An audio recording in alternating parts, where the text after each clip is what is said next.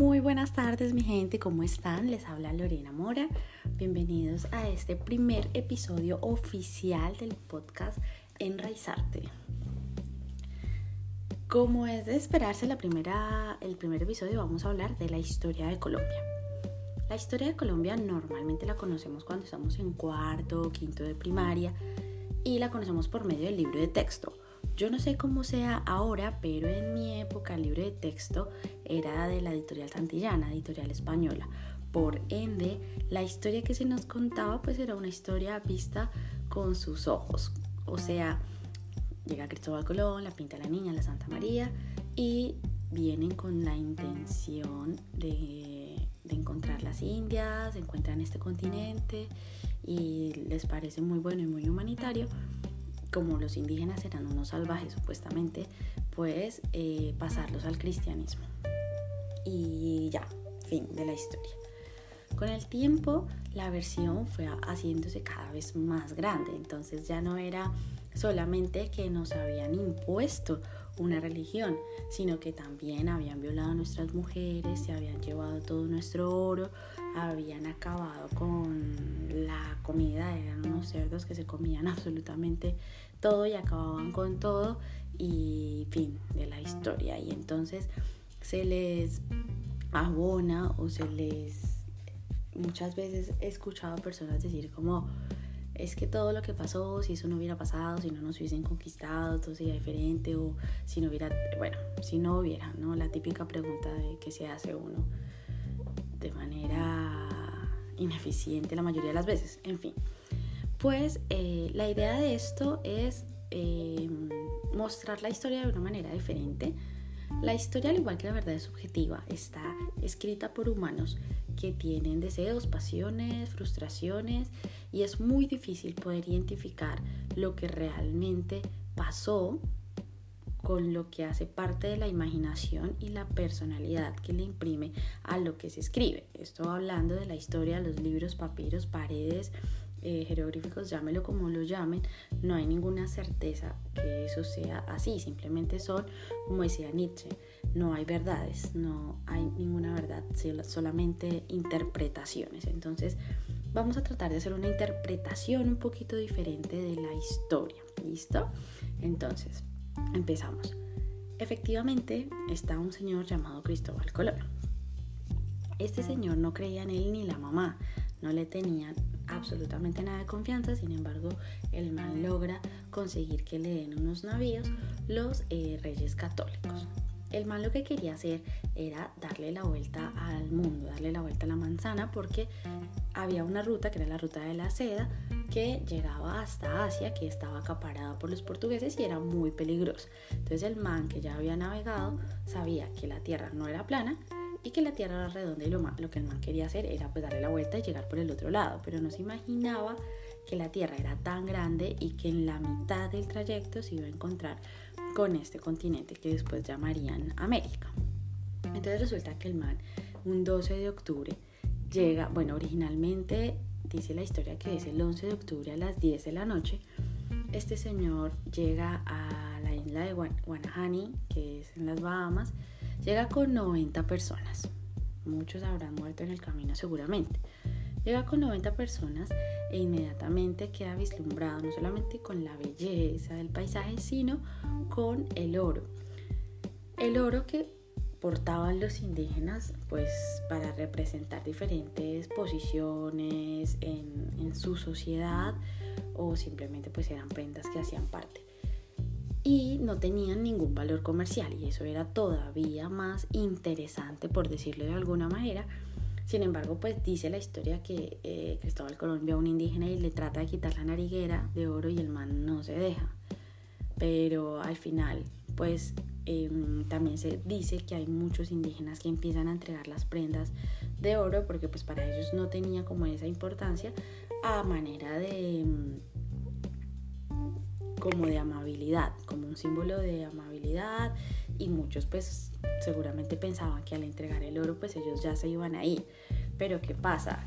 Que el oro para los españoles sí tenía un valor comercial, un valor importante y aparte que este descubrimiento se hace en un año crucial porque es el primer año en donde por fin los españoles logran sacar a los judíos de España de una guerra muy larga que llevaban contra ellos y necesitaban, o sea, tenían deudas, necesitaban como cubrir un montón de, de vacíos económicos que tenía el país en ese momento. Claro, ven el oro como una oportunidad de enriquecerse y, y la aprovechan. Sin embargo, Cristóbal Colón, pues aunque hace tres viajes más, o sea, él hace cuatro viajes en total, él muere jurando y comiendo mocos que lo que encuentra es la India. Él llega primero pues a Guanahani, luego hace un viaje que llega a Puerto Rico, a Jamaica y dice que llega hasta Venezuela. En el primero viene 90, ya después vienen 1500, ya después va llegando muchísima más gente y entonces el man, el man aparte de todo era un tirano porque el man no solamente es cruel con los indígenas, sino también con su propia tripulación. Al man incluso los reyes lo mandan a rehabilitarse porque ha ahorcado muchas personas en sus viajes a América. Entonces el man muere y ahí ya empezamos a hablar de una de esta primera generación de conquistadores. La primera generación de conquistadores mmm, que fueron efectivamente los que llegaron a acabar con todo. ¿Por qué? Porque entonces empieza a a moverse la información, empiezan a, pasar de boca en boca los mitos acerca de la leyenda del Dorado, una ciudad que estaba construida en oro, que se supone que estaba en Colombia, una ciudad construida toda de oro y, ellos empiezan a hacer la ruta del oro, empiezan a irse desde la parte de, de arriba de Sudamérica hasta abajo a tratar de encontrar esa ruta del oro. Entonces, primero, bueno, de estos conquistadores de los que yo les estoy hablando, los más tiranos son Pizarro y, el que ya conocemos, no sé, que es muy, muy sonado, que es Hernán Cortés. Esta gente efectivamente empieza a hacer la ruta del oro, luego que se les llama, que tienen la enfermedad de la fiebre del oro porque están obsesionados y tratan de conseguirlo a como de lugar y como los indígenas, aunque trataban de oponerse, o sea, al principio eran como súper amables, vamos a darle el oro a ver si se van, se sentían impactados además por las cosas que traían los españoles, como su barba, eh, algunos animales, sus espadas. Dicen que eh, era tan raro ver a los españoles y las espadas que cuando los indígenas las cogían se cortaban porque no, o sea, lo que pasa es que en este punto de la historia no se enfrentan o no se encuentran unos españoles con unos indígenas solamente. Hay mucho más de fondo. Se encuentran dos edades mentales totalmente diferentes. Como les mencionaba antes, en España venían ya de una guerra constante, venían de pensar que las cosas había que conseguirlas por la fuerza, con violencia, ya tenían armas y y tenían pues ya como un montón de avances por así decirlo en guerra y también pues de la vida no en, sentirse mm, estar más a la defensiva el odio la mentira la corrupción todo esto que es inevitable. O sea sinceramente pienso que son edades que toda la humanidad alcanza. Miren la tierra como está hoy en día pues es como lo normal no y mm, tampoco estoy tratando de excusar o emitir un juicio de valor respecto a lo que los españoles hicieron en su momento. No quiero decir que fue correcto o incorrecto, simplemente pienso que en la evolución, en la línea evolutiva de la vida, pues simplemente son acciones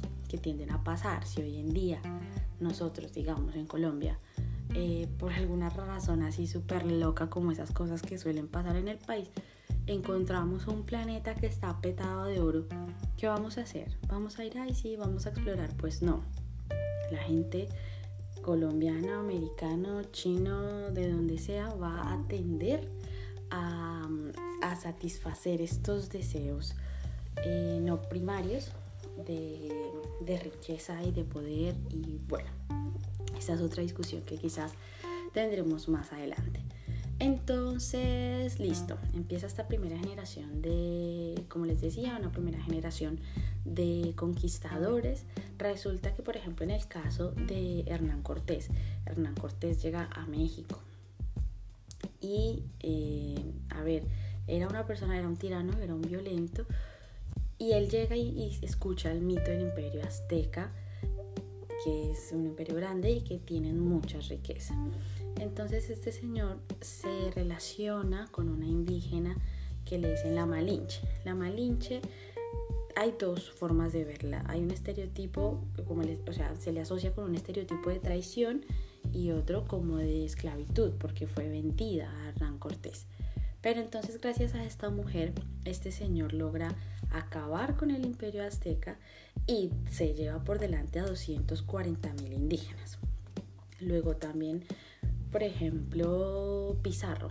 Pizarro, que era un señor analfabeta y criaba cerdos, trata de conquistar el Perú y asesina a más de 10.000 indígenas en Cajamarca, Perú, de, una sola vez, pisoteados por, por caballos. Y luego también está Lope de Aguirre bueno, hay varios por ahí que, que suenan entre Pedro Valdivia, que muere torturado por los indios araucanos, eh, Juan Díaz Solís, que fue o sea, un banquete que se echaron los indígenas, se lo comieron toditito con cinco compañeros más. Y mm, bueno, hay como un montón de historias así de la época. Hay un libro que les quiero recomendar que se llama América, una equivocación de Enrique Caballero Cortés. Este libro Mm, habla mucho sobre esa, esa guerra, ese, ese, enfrentamiento que hubo entre los españoles y los indígenas. ¿Por qué? Porque suele uno pensar que el español era súper, súper malo y entonces asesina al indígena o por ejemplo se baja de su barco con un espejo, mueve el espejo como si fuera un gatito y el indígena queda entre tonto y bobo mirando la luz y ya, tome. Entonces como que se vende un poco la imagen del indígena medio torpe, medio tonto, medio, así el espejo y el taparrabo, nada más. Pues no, en este libro vamos a encontrar un montón de información súper interesante sobre indígenas que dieron la batalla, indígenas que lucharon, que dieron su vida por defender su tierra y por defender su familia. Era imposible ganar, era imposible ganar por fuerza, o sea, por armas, por fuerza. No, no se podía hacer absolutamente nada, pero hay historias de indígenas que, que lucharon un montón. Hay una historia de la gaitana, una mujer indígena colombiana que lucha, que le matan al hijo y es una historia súper chévere que vamos a tratar de narrarla eh, en el otro episodio o en un micro episodio más adelante o después de este podcast, ¿listo? Entonces, claro, hay que romper como con ese mito del indígena porque el indígena, muchos indígenas lucharon hasta el final muchos indígenas resulta que los españoles se traen consigo un montón de enfermedades, se trajeron la gripa, la papera, la gonorrea, conjuntivitis, difteria, lepra, y el indígena no tenía el sistema inmunológico para soportar estas enfermedades y empiezan a morirse. Y se mueren miles y miles de indígenas. ¿Y qué pasa? Que cada uno tenía sus dioses, ¿no? El sol, la luna, las estrellas, el horizonte.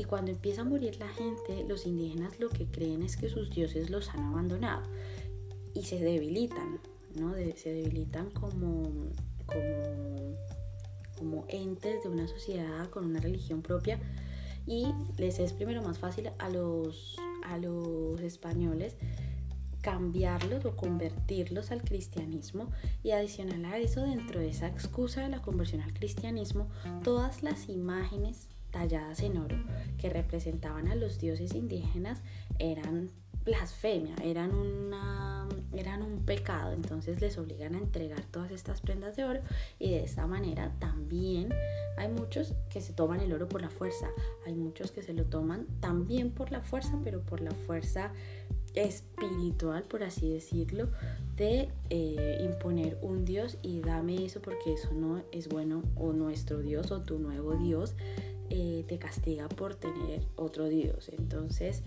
eh, efectivamente, efectivamente los españoles eh, cometieron muchas atrocidades, cometieron pues muchos robos a la tierra nada más entre 1533 y 1539 sacaron de Colombia, solo de Colombia, dos toneladas de oro. Entonces imagínese usted cuánto más eh, habrán sacado durante toda la época de la conquista. Trajeron piojos, trajeron pulgas, bueno, mejor dicho, o sea, fue como una locura todo lo que pasó. Sin embargo, no, como digo, no quiero excusar nada, pero dentro de todos estos sucesos hay cosas positivas que se pueden rescatar. Hay cosas que hoy en día, en ese momento, pues no estábamos en ese momento y no sabemos exactamente cómo verlos y afrontáramos la situación. Pero en este momento, en 2019 años, vamos a, a, tratar de verlo con unos ojos positivos. Vamos a tratar de ver eh, lo que nos dejaron los españoles. Se llevaron muchas cosas ellos que también como un intercambio de culturas bastante interesante y estoy segura que muchos españoles lo desconocen. Por ejemplo, hay algo muy español, pero que muy español, que es la barra de pan con tomate. O sea, un español que no desayune café con barra de pan con tomate, pues es una locura, no es español, eso es re español. Y les cuento que el tomate se lo trajeron ellos de América, el tomate. Por ejemplo, se trajeron el tabaco. Usted va a ver en todo lado un español fumando, pues se trajeron el tabaco. Se trajeron el maíz, que, el tomate, por ejemplo, cuando se lo trajeron en Italia lo apodaron la manzana de oro. Así de rico y así de valioso y así de, maravilloso fue este, este encuentro cultural. Y ahora les voy a hacer como una cantidad de preguntas y ustedes me dirán para ver si logramos ver la historia con unos ojos un poquito más amables. Dígame qué es más colombiano que un asado, un primero de enero o un 25 de diciembre. ¿Qué es más colombiano que irse de farra con los amigos o sentarse en un parque a tomar guaro? Sacar la música, poner un vallenato, poner una cumbia y tomar guaro y festejar. ¿Qué es más caleño que un mango biche con sal? O un sancocho de gallina o un arroz con coco o hay tantas cosas que nos identifican hoy como cultura, como colombianos, de las cuales nos sentimos tan orgullosos y hacen parte de nuestro folclore. Pero les cuento que estas cosas no son autóctonas colombianas, por así decirlo. Porque los españoles fueron los que se trajeron la gallina, el trigo, el arroz, el mango, el melón, el pepino, la naranja, la mandarina, el limón. Se traen em, la caña para hacer los guarileques y por ejemplo en cuanto a música se traen la guitarra, se traen el violín. Ellos intentaron llevarse unos indígenas como esclavos. Los indígenas no podían soportar el viaje por lo que les decía, el sistema inmunológico y tal y tal. Y entonces lo que hacían era traer esclavos africanos desde África. Y los africanos se traen consigo la percusión, la caja. ¿Y qué pasa? Que hay un punto de la historia maravilloso que, que, que afortunadamente pasó y se encuentran estas tres culturas, la africana, la española y la indígena y nace algo maravilloso y precioso que yo amo y es la cumbia. Nace la cumbia de este encuentro de estas tres culturas.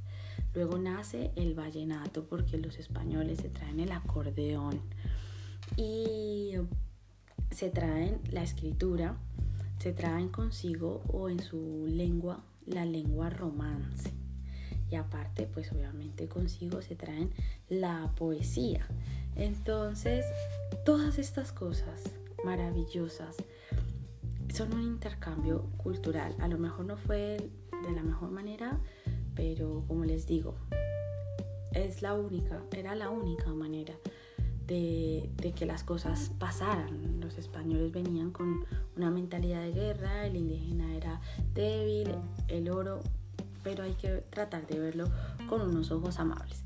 Entonces les quiero leer, porque afortunadamente, creo yo, afortunadamente, el conquistador por excelencia de Colombia y de Santa Fe de Bogotá, Gonzalo Jiménez de Quesada, que fue uno de los pocos eh, conquistadores que eran letrados, porque la mayoría eran como Pizarro, como Cortés, que eran pues analfabetas y venían como de, de, clases sociales muy pobres y venían exclusivamente a, enriquecerse. Pero entonces, por ejemplo, Gonzalo Jiménez de Quesada fue uno de los pocos, este era licenciado y este man pues se trae un montón de, de conocimientos. Y ahí él hace una expedición por toda la región cundiboyacense y en medio de esa expedición, eh, expedición él tiene un, un cronista que se llama Juan de Castellanos y Juan de Castellanos escribe el siguiente poema. Tierra buena, tierra buena, tierra buena, tierra que pone fin a nuestra pena, tierra de oro, tierra abastecida, tierra para hacer perpetua casa, tierra con abundancia de comida, tierra de grandes pueblos, tierra rasa, tierra donde se ve gente vestida y sus tiempos no sabe mal la brasa, tierra de bendición clara y serena, tierra que pone fin a nuestra pena. A mí me pareció muy bonito y me parece maravilloso saber que afortunadamente eh, la historia ha pasado como ha pasado y que mm, todos este, estos sucesos, violentos o no, nos han hecho el país maravilloso que somos, nos han hecho crecer en folclore y en cultura y eso es lo que tenemos que ver. Cada vez que miremos al pasado hay que ver para tratar de aprender algo, para sacarnos el odio, para drenarnos la rabia, y, más bien coger esa historia y transformarla y tratar de siempre ver el lado positivo porque esa historia sea lo que sea y pase lo que pase, nos ha hecho quienes somos hoy.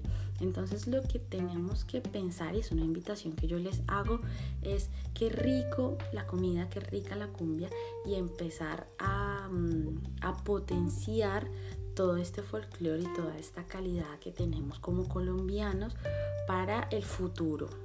Para el presente sí lo podemos transformar, el presente nos pertenece y, y dar un poco de esperanza al futuro y sacarnos y olvidarnos de estos discursos de odio frente a otras civilizaciones o a otras poblaciones que realmente con el paso del tiempo tampoco tienen nada que ver. O sea, tratar de buscar culpables no es eh, tan bueno. Vamos a concentrarnos, pienso yo, un poquito más en las soluciones. Entonces, si ustedes tienen algún datico adicional, alguna información adicional, si hay algo en lo que de pronto yo he errado, eh, espero sus comentarios en Twitter, arroba enraizartecol.